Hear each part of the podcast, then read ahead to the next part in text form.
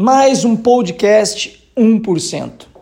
A vida como atleta profissional é uma vida, lógico, maravilhosa, incrível, cheia de, de momentos fantásticos, cheia de realizações, cheia de momentos que a adrenalina está lá em cima, momentos decisivos, é, tanto para o lado positivo, para ganhar um título, ou momentos decisivos para, por exemplo, fugir do rebaixamento, que foram situações e circunstâncias que eu acabei vivendo ao longo da minha vida.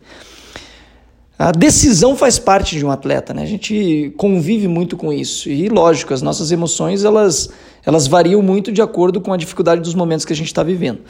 No entanto, é, uma coisa que fica muito clara para mim, que me trouxe muita maturidade, me trouxe desenvolvimento e me fez encontrar é, com emoções mais positivas e me sentir mais blindado no mundo do futebol, tão agressivo muitas vezes como o mundo do futebol é, foi entender que eu era um produto. Foi entender que, mesmo quando a torcida estava toda ela me xingando, aquilo na verdade não passava de pessoas que não estavam gostando, não do Ticão, não do Carlos Bertoldi, mas não estavam gostando da minha produtividade. E muitas vezes, quando alguém nos vai, alguém nos rejeita, a gente acha que as pessoas estão nos rejeitando como ser humano. Não, não é o ser humano que está sendo rejeitado, é o atleta, é a produtividade, é o produto. E isso a gente tem que aprender a trabalhar numa dinâmica nos dois lados, tanto o aplauso quanto a vaia. Esses dois, esses dois mundos que existem dentro do futebol, esses dois mundos estão aplaudindo ou vaiando um produto que está numa prateleira, até porque os atletas são vendidos, os atletas têm valor de mercado, os atletas eles estão nas prateleiras do futebol mundial. E tudo aquilo que tem preço tudo aquilo que tem um valor, que se paga dinheiro, é um produto. E aí eu demorei muito tempo para entender essa dinâmica. Eu demorei compreender que, na verdade, as pessoas estavam ali aplaudindo a produtividade. E aí que eu me enganei. Quando eu iniciei na base do Atlético Paranaense, lá eu tinha 19 para 20 anos, os meus 10 primeiros jogos, tanto é que eu fui o atleta destaque do Campeonato Paranaense de 2005, os meus 10 primeiros jogos foram incríveis, a torcida me aplaudia e eu falei, cara, eu sou amado nesse lugar, eu, as pessoas me amam. Né? E o que, que aconteceu? Daqui a pouco a minha produtividade caiu e com ela as emoções de quem está ligado ao futebol também mudaram. E aí as pessoas me odeiam. E eu sofri muito com isso. Eu falei, nossa, mas me amavam, agora me odeiam. E eu pensei que todas essas emoções estavam relacionadas a mim, como ser humano, como gente, como, como, como um jovem que estava ali sonhando e tentando realizar os seus sonhos numa profissão tão competitiva quanto o futebol.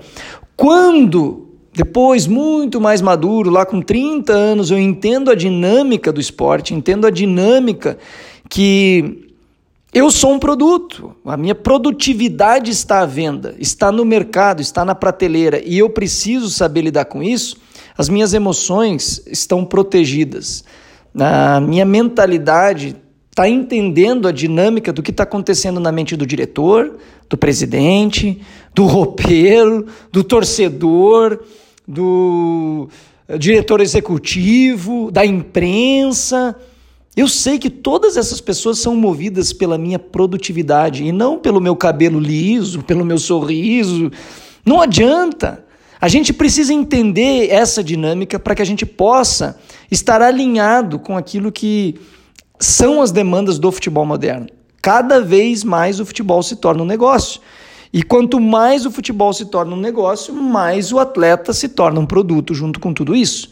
Se você não entender, e se você entra no mundo do futebol achando que, que tudo é um mundo de maravilhas, as pessoas estão aplaudindo você porque elas te amam, porque elas acham você um ser humano fantástico, você vai se decepcionar demais. E se você também achar que as pessoas estão te vaiando, te criticando, estão te rejeitando por causa por quem você é, você também vai sofrer demais.